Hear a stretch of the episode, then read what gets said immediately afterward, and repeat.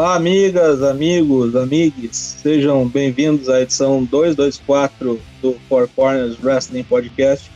A bomba! A bomba! Eu sou o Matheus Bosman, Dana Black. Comigo, Douglas Jung Dag. Boa noite. Como é que é isso aí, esse trem de defunto, hein? E junto com ele, Leonardo Lúnio Toshin. Boa noite.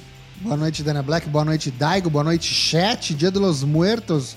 Vamos que vamos, né? Feriadão. O pessoal já meio que na depressão para voltar ao trabalho, né? Mas é o que tem. Hashtag Four Corners pergunta. Perguntamos na semana passada. Uma pergunta que o Daigo vai ler e também as respostas.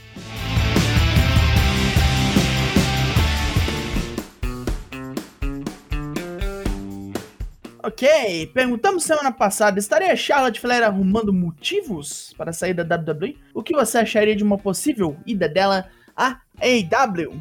John Nelson começa o rebosteio com os reportes de problemas de ego dela nos bastidores. A treta com a Nia Jax e o segmento com a Becky Lynch deixa isso nítido. Além de cavar a saída da WWE, tá caminhando para virar uma, uma, nova Tessa Blanchard. Eu não acho que seja isso tudo. Que a Tessa, a Tessa Blanchard tem, tem, tem, problemas maiores aí que vem do. Casos de racismo, né? É, do visível racismo dela e descaso quanto as outras lutadoras a nível de pessoa mesmo. Mas não a vejo indo para a IW. Acho que ela tentaria a sorte no cinema. Deus te ouça. É, Tenebris que nos diz, não acho que ela vai sair. E também acho que a WWE não tem intenção de deixar ela sair. E caso um dia ela vá pra AEW, espero que o pessoal de lá dê uma parada nas asinhas dela. Óbvio que ela seria um grande draw, mas também tem que saber dividir as coisas com as coleguinhas. Cara, eu fico imaginando, se hoje na WWE o negócio meio que já orbita ao redor dela, imagina se ela fosse pra AEW. Uhum. Mano, não tem ninguém que chega assim, nem perto dela, nem perto do que é a Charlotte Flair. Eu acho que ia ser muito difícil de controlar, sabe? Ela ia querer mandar e desmandar, colocar coisa no contrato toda hora. Não acho nem isso. Imagina, se coloca na pele do Tony Khan. Como é que você buca, tá ligado? Uma divisão com Charlotte Flair e a segunda melhor, tipo, é quatro degraus abaixo, assim, sabe? Tensíssimo. Uh, Lucky Zanganelli nos diz: Eu consigo sim ver ela tentando cavar uma liberação de contrato, mas ao mesmo tempo não vejo necessariamente a EW como endgame disso. Não que ela não vá pro lado do Tony Khan, mas acho que seria só um passo para ela poder seguir outras coisas, tipo ser atriz. Mais uma vez, Deus te ouça. E por fim, Clayton Santos nos diz: Olha, medo, viu? ela é uma excelente lutadora. A questão são os reportes que apontam um problema de ego muito grande por parte dela. A EW é muito coerente no build dos lutadores, dos homens, das mulheres não. E ela precisaria ter muito claro na cabeça que o show é que é o mais importante. Ela ir pra EW, o maior beneficiado seria o Andrade. Né? Ah, com certeza. Já ia aparecer o Flair lá a qualquer hora também. Já passa Né? um pano, esquece o negócio lá do velho, lá com a mulher. É. Montado no foguetão. Próxima pergunta. Qual foi o seu episódio favorito da terceira temporada de Dark Side of the Ring? Responda-nos até a terça que vem. E se esqueceu de assistir ou não teve tempo de assistir ainda algum que faltou, tem até semana que vem pra assistir. Assista e comenta. Qual foi o seu favorito dessa segunda parte, né? Ou da, vale da terceira temporada toda, Dana Black? Não, da terceira temporada. Ok. É da terceira inteira, né? Semana que vem a gente lê as suas respostas.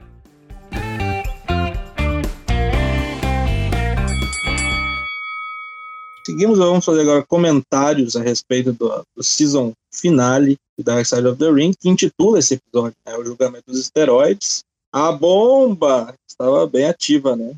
Confesso que não pude ver ainda, irei ver.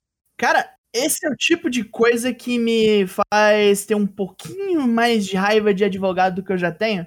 Porque o cara mostrou que ele é um advogado realmente bom, né? Aquele advogado lá de mais de 30 anos de serviço ao Vince, né? O McDevitt, né? Jerry McDevitt. O episódio meio que gira ao redor dele, né? Uhum. Se mostrando como o braço direito do Vince aí, não só pra esse caso, mas como a vida inteira.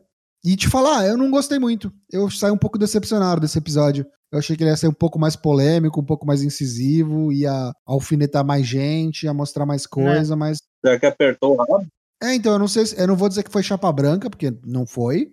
Não foi. É, tipo, mas eu acho que, tipo, muitas das informações eram, são, foram informações dadas que já são de domínio público, sabe? Não sei se teve Uhum. muita coisa, assim, que a gente não sabia que foi surpreendente. Assim, não foi um episódio ruim, na minha opinião. Até porque o tema é muito interessante, é muito atrativo. Mas eu achei que para um season finale ficou devendo um pouco. O que, que você achou? Você concorda, Daí? Uhum. Ele pegou muito leve, ele foi muito, ele foi muito embaixo. Podia mudar, né, pra meia bomba. Mas teve várias coisas, tipo, é, não mostrarem o depoimento de certas pessoas, assim, evitarem mostrar alguns caras que já morreram. O, o próprio Vince não querer, obviamente, se pronunciar, ou alguém mais próximo, sei lá, acho que até o Hogan, se fossem atrás dele, acho que ele tinha topado, não sei se foram. Porque grande parte foi ao redor dele, né? Porque todo mundo achou que o Hogan ia enterrar o velho. Eu achei legal que, tipo, eles explicaram, assim, um, boa parte de, tipo, qual que era a mentalidade da época, né? Ali do fim dos anos 80, já indo pro começo dos anos 90, que basicamente, sei lá, 80, 90% do roster era todo mundo usava. Todo mundo usava, sabe? Todo mundo bombeta. Mostrava uns bonecos de Jobber ali, todo mundo boladaços, no puro mucilon, no Neston pesado, uhum. assim. Pegaram o depoimento do, do Warlord, sabe? Do Warlord falou lá no, no. Ele falou: eu não comprava do cara porque o preço dele era quatro vezes mais caro. Porra! Todo o lance do cara, tipo, com, com, com um palavreado de traficante mesmo, né? Do Dr. Zahorian. Pô, o lance era tipo, na real, era basicamente os caras testemunhando contra ele, né? Indo contra ele, que era o doutor lá da, na época da WWF, estaria fudendo o Vince e o medo era justamente esse, principalmente por conta do Terry Boleia, né? O Hulk Hogan. Tem um brother que diz que quando, quando der a guerra nuclear só vai sobrar barata e advogado. Né? Eu achei bem emblemática a participação do Dave Meltzer nessa, nesse episódio. Sim. Especialmente na parte que, tipo, mostra quando os caras começaram a ser chamados para programas, né, de auditório, para falar sobre o caso. E teve um que tava lá, uma galera, assim, os jornalistas e tal. O Wade Keller também fala, do Pro Wrestling Torch. E teve um lá, é muito engraçado sempre ver o Dave Meltzer naquela época de mullet, assim. Ele lado a lado, sentado do lado do Vince McMahon e o Vince McMahon falando: Ah, mas eu falei isso, isso, isso, eu nunca usei. Porque alguém pergunta alguma coisa para ele: Ah, você usou essa palavra tal, agora nem lembro qual que é, não sei se você lembra, Daigo. E ele fala, não, não falei isso não. E aí, tipo, o Dave Meltzer interrompe ele no meio do programa, tipo um Márcia Goldschmidt, assim, fala assim, não, falou sim, falou sim, o que, que você tá, tá me você desmentindo, falou. tá me chamando de mentiroso, você usou essa é exatamente a palavra. E o Vince, cara, ele olha com uma cara pra ele, tipo, cola a boca, eu vou te matar, seu filho da puta. aí teve aqui o outro gordinho lá, o John, John Arelli, que ele falou que ele recebeu, não, que a mãe dele recebeu uma visita em casa falando que o filho dela morava numa vizinhança muito perigosa. Mas, cara, assim, eu saí um pouco. Ah, esperava mais, sabe? Desse episódio. Acho que não foi o melhor da temporada. Não, com certeza não. Mas foi um episódio ok, assim. Para quem não manja nada do, do caso, eu acho que é bem legal. Pra quem tá completamente por fora, é interessante para saber. Mas quem já sabia de toda a polêmica, não sei se vai acrescentar muita coisa nova, assim. Pelo relato de vocês, eu perdi toda a vontade de assistir. Não, não, assista, assista, Dana Black. Às vezes você vê por um outro prisma. Às vezes você não concorda com a gente também, não sei. Né? E é curto, achei que ia ser um episódio grande, sabe? É um episódio curtinho ali, tipo 40 minutinhos. Mas eu fiquei meio bolado, assim, foi muito por baixo e o advogado saiu praticamente heróico, né? Fora aquela parada do Vince de ter operado o pescoço, operado o pescoço. É na hora dele depor, né? Tipo assim, meter um wrestling angle ele mesmo, né? A simpatia do público por conta dele com a trava cervical.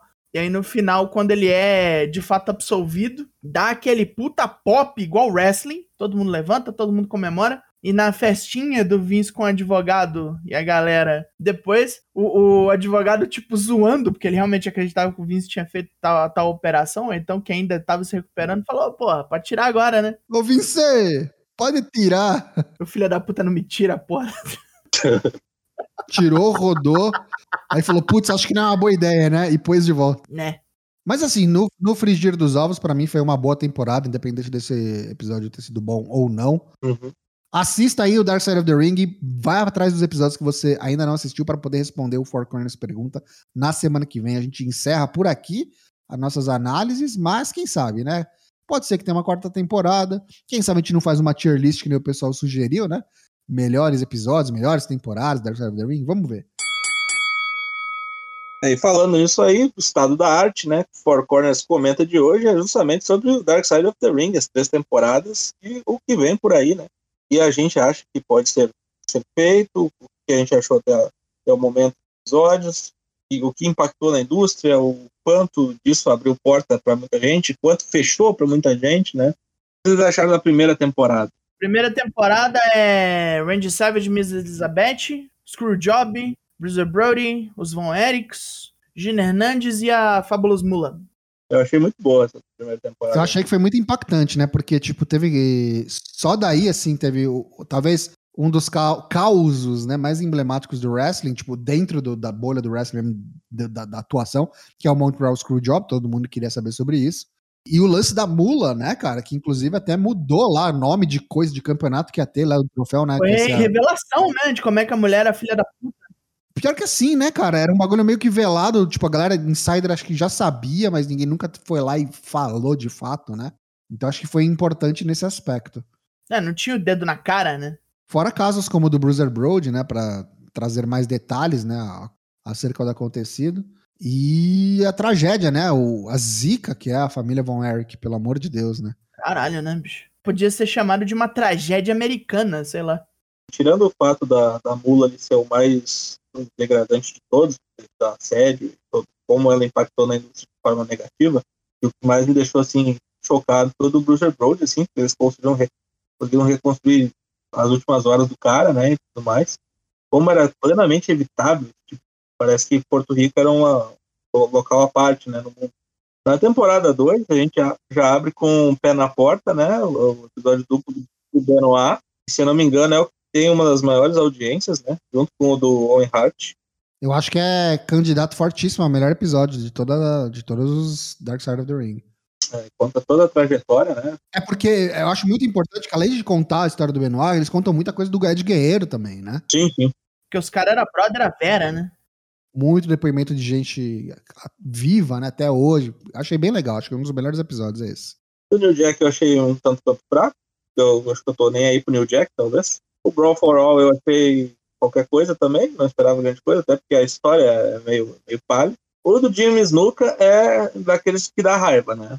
Sim. justamente porque envolve novamente advogados e Vince McMahon, além de assassinato de indefesos, né? Que é a pior coisa que pode existir. Depois a gente teve o assassinato do Dino Bravo, também é envolvimento com máfia e etc. Também foi pesado. É surpreendente pelas revelações de um, de um wrestler dito pequeno que tinha toda essa zona por trás, né? Depois teve o tapão lá do David Schultz, né? O cara quebrou o kayfabe e desmontou um repórter no soco. Gosto muito desse. Teve Cocaine Cowboy Boots, né? História de Herbie Adams, Abrams. Oh, esse do Herbie Abrams eu considero ele um estudo sobre a idiotice, assim. é você ser tolo e se fuder única e exclusivamente porque você é tolo. Teve também The Last Ride of Road Warriors, que foi tipo a roda gigante da cocaína, né? Tanto no Ocidente como no Oriente. E os últimos dias de Owen Hart, né? Que é o episódio que teve maior audiência em todos eu acho que também é um dos mais dramáticos, finalmente mostrando o depoimento da, da mulher dele, tal. depois de muitos anos foi isso reparado. Foi um dos episódios mais impactantes também. Pra Temporada 3 teve Brian Pillman, né? Partes 1 e 2. Foi muito legal também. Começou bem a temporada depois, para mim, deu uma queda violenta ali, usando o, o trocadilho da outra violência.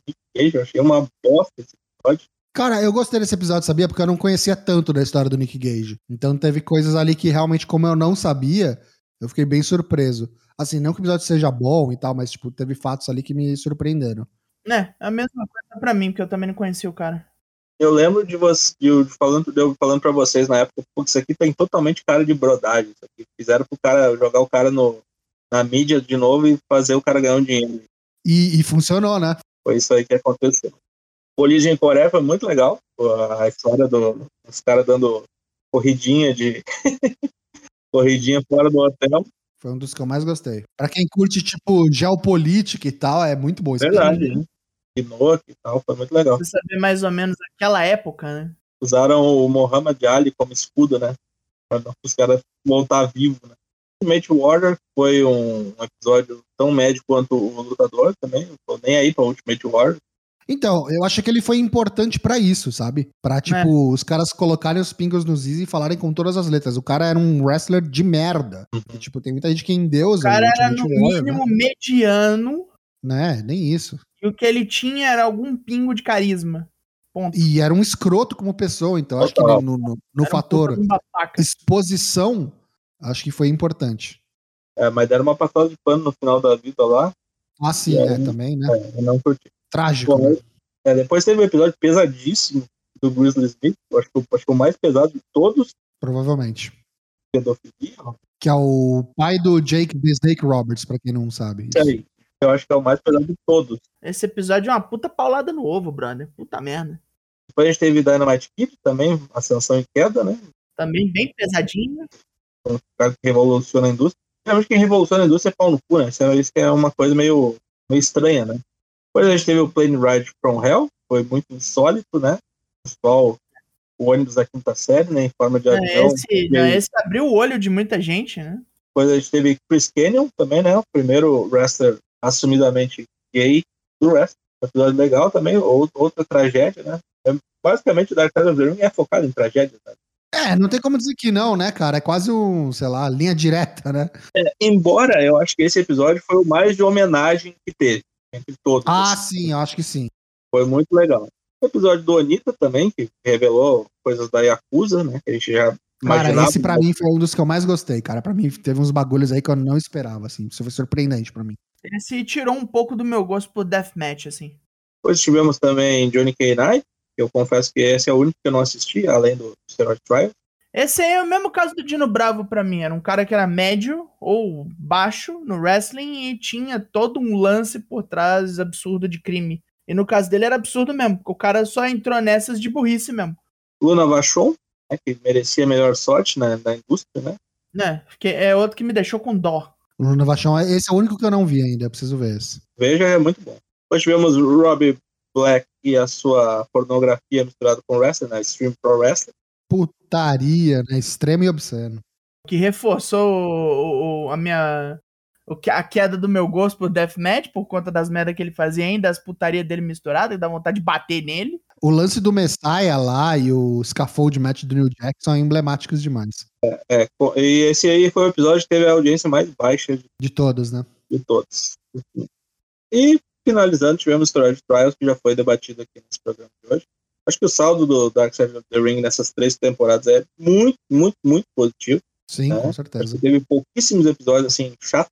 É interessante até pra quem não mexe com wrestling, como a gente. Eu acho que ele é importante, inclusive, no aspecto até de abrir os olhos das pessoas pra certos filhos da puta, né? Você vê Uhum. que tipo, movimentou muita coisa, né? Tipo, teve gente sendo suspensa, teve gente sendo demitida, teve gente sendo basicamente escorraçada nas redes sociais por conta de episódios, sabe? Do, do Dark Side of the Ring.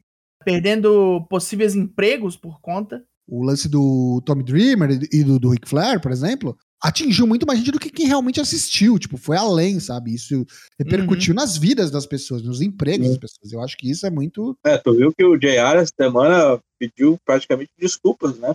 Porque, pelo que ele falou, porque basicamente ele fudeu a vida de muito do, do Ric Flair, basicamente, né? Só que quem se fudeu foi o Ric Flair, né? Não foi, não foi o JR, JR contando.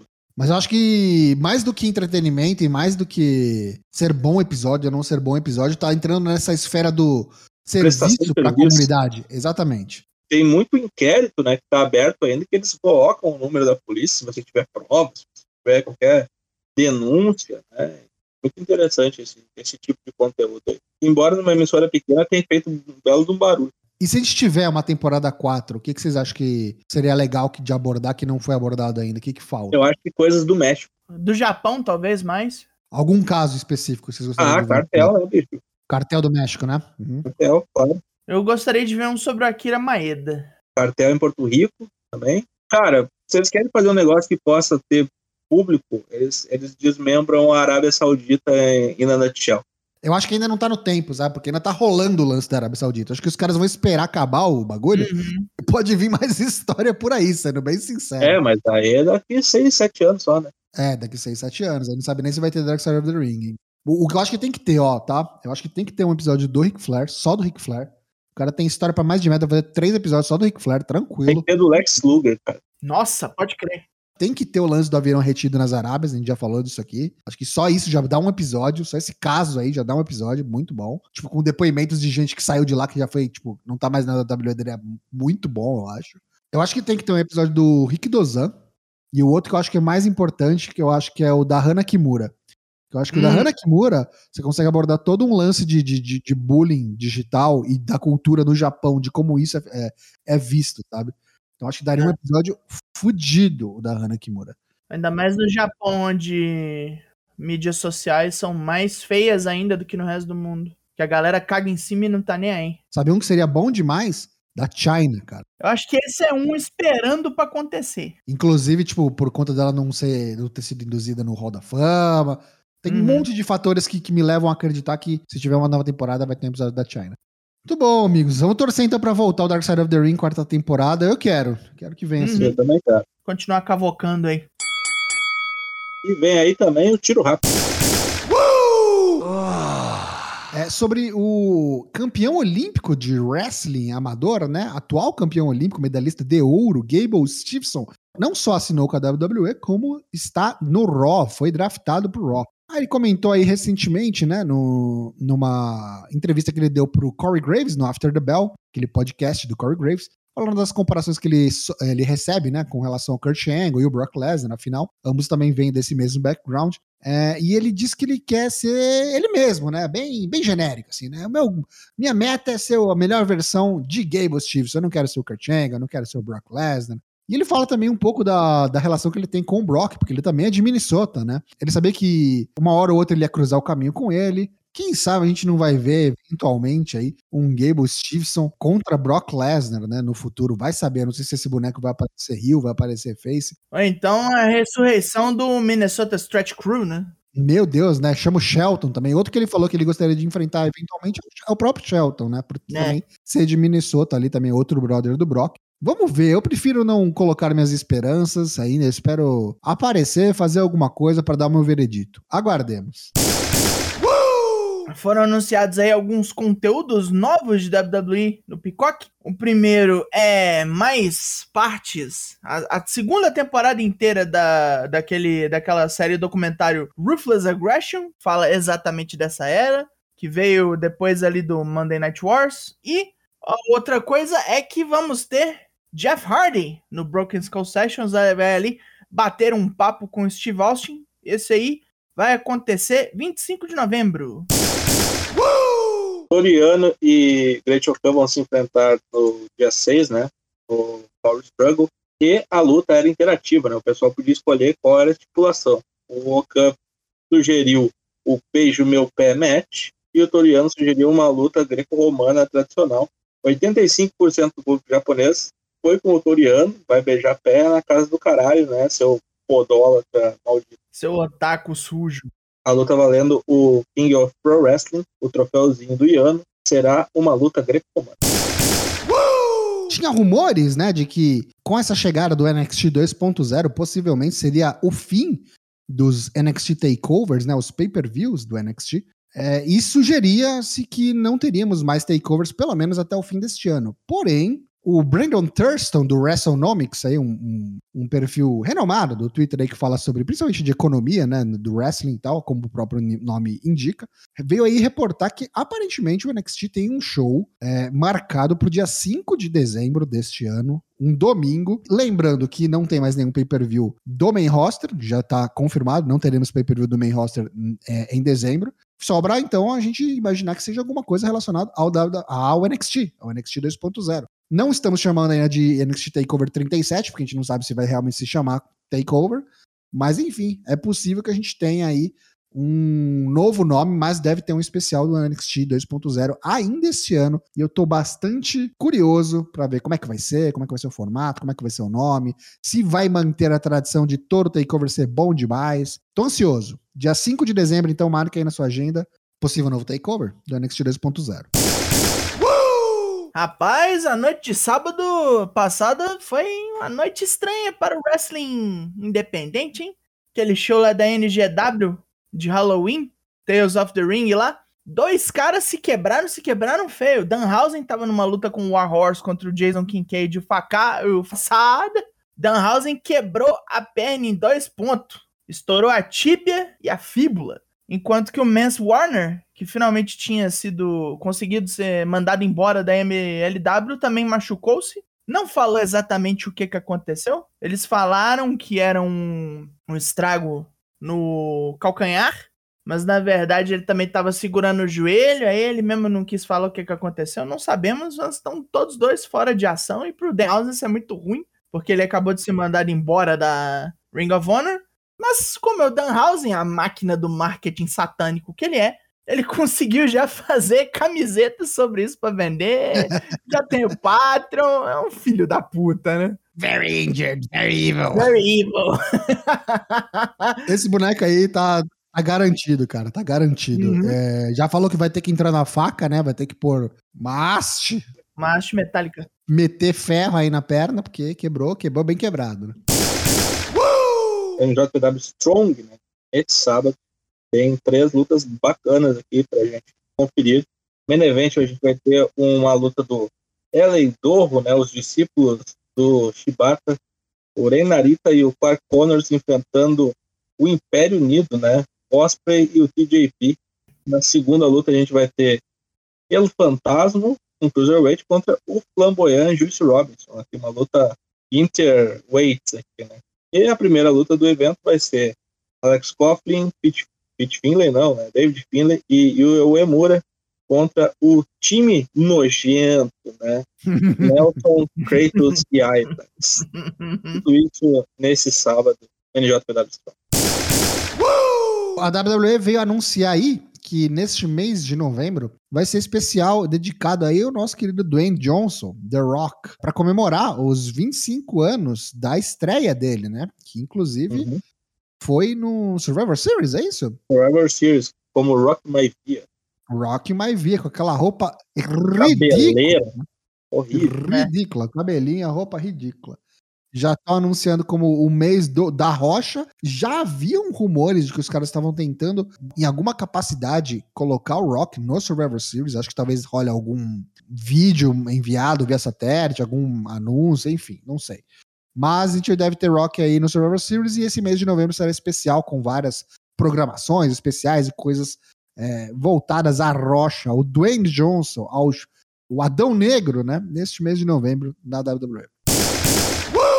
Pois então, temos o Power Struggle nesse sábado, né? Eu já falei do Okan e do Toriano. Passar rapidinho o card. Primeira luta, a gente tem Kosei Fujita e Ryohei Oiwa contra Douki e Yoshinobu Kanemaru. Capaz até dos Young Lions ganharem essa luta aqui, ó, porque olha, tá complicado. Caralho, Deus Kanemaru e Douki. Segunda luta da noite, a gente vai ter Tiger Mask, Tomoaki Roma e Togi Makabe contra Jado, Gedo e Tangaloa. Terceira luta, Wato, Taguchi e Nagata contra Bushi, Hiromu e Sanada. A partir daqui as lutas valem algo. Primeira luta valendo o título Never de Trios. Vamos, Goto, caralho. Décima defesa. Hiroki Goto, Hiroishi e Yoshihashi contra Sho, Yujiro Takahashi e Evil, a Casa da Tortura. A quinta luta a gente vai ter o Toriano enfrentando o Grechokan numa luta greco-romana. No, na sexta luta a gente vai ter o campeão júnior Rob Eagles tentando defender pela segunda vez contra El Desperado. Sétima luta da noite, a gente tem Hiroshi Tanahashi, o campeão americano, defendendo contra o Kenta. A oitava luta é Kazuchi Kokada defendendo o seu contrato né, de vencedor do G1 contra o Tamatonga. E a última luta, main event, Shingo Takagi, terceira defesa do seu IWGP Heavyweight contra Zack Saber Jr. Vai ser do caralho esse evento que ocorre no sábado, dia 6 de novembro, na Edion Arena, em Osaka. Vemos aí que, graças, ou talvez nem tão graças assim, à campanha de redes sociais, nós vamos ter o Space passando as coisas da EW ao vivo a partir da semana que vem, no dia 10 de novembro. E não é só o Dynamite que vai ter, também vão passar o Rampage, já sobre efeito do que falamos mais cedo dos horários à frente, com o fim do horário de verão americano. O Dynamite às quartas às 10 e o Rampage toda sexta, meia-noite mesmo. Vitória nossa, não sabemos. Ah, acho que sim, dá pra considerar, dá pra considerar. Quem tem space aí, aproveite.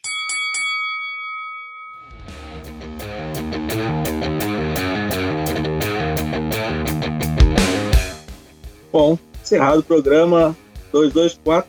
Lives todas as terças e quintas sem cortes em twitch.tv barra a partir das 8 da noite. Agora também temos lives às sextas e segundas-feiras acompanhando o SmackDown e o Raw a partir das 10 da noite, né? Porque Apesar de que isso aí vai mudar, né? Pode ser que tenhamos mudanças aí a partir da próxima semana. Quinta-feira a gente volta com o nosso veredito. episódios do podcast saem novamente às quartas-feiras no Spotify, Apple Podcasts, Deezer ou assinem o nosso feed RSS no seu aplicativo de podcasts favorito. siga-nos nas redes sociais, estamos no Twitter, no Instagram, no Facebook e no Discord. Venha para a nossa comunidade completamente atóxica. Despedidas dos demais corners, começando pelo Dai. Boa noite, Dai. Vazando aí, vamos sair fora. Quinta-feira, comando do Daigão. Sexta-feira haverá a live do, do SmackDown. Você aguarde pelos drops que virão. vo- Volte para nós. Continue usufruindo dos pudrutos Four Corners. Leonardo Lune, boa noite. Boa noite, Matheus. Boa noite, Douglas. Boa noite, chat. Venha quinta-feira, você que tá inclusive ouvindo a gente aí no Spotify, no Apple Podcast, no Deezer, venha para nossa live de quinta-feira, dia 4 de novembro, a partir das 8 na Twitch, teremos anúncios, hein? Teremos anúncios. Já vou deixar uma diquinha aqui. Próximo convidado ou convidada do 30 Minutos de Ferro, data e nome. Vamos anunciar na quinta-feira. Vamos anunciar também coisas para o fim do ano do Four Corners e quem sabe talvez essa provável mudança aí no calendário, na programação do Four Corners, com o fim do horário de verão americano. Muito obrigado, quinta-feira a gente tá de volta, tamo junto, valeu. Eu sou o Matheus Rosa, da Ana Black, do Corners Wrestling Podcast. Apresentei o programa 224, A Bomba. Obrigado pela sua audiência. Volte sempre.